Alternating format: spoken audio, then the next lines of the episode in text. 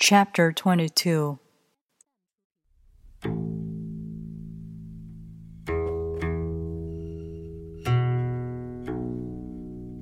If you want to become whole, let yourself be partial.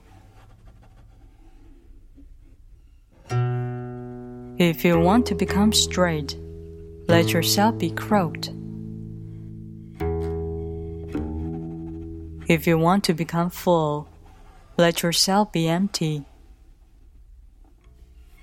If you want to be reborn, let yourself die. If you want to be given everything, give everything up.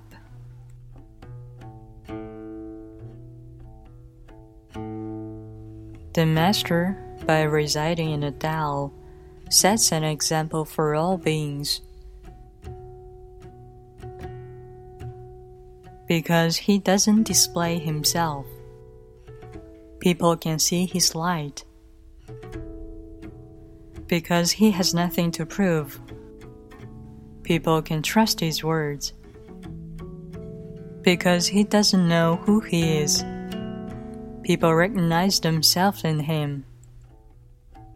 Because he has no goal in mind, everything he does succeeds.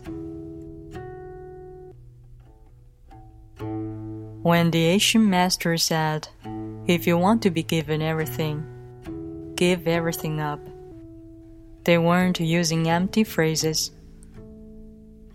Only in being lived by the Tao can you be truly yourself.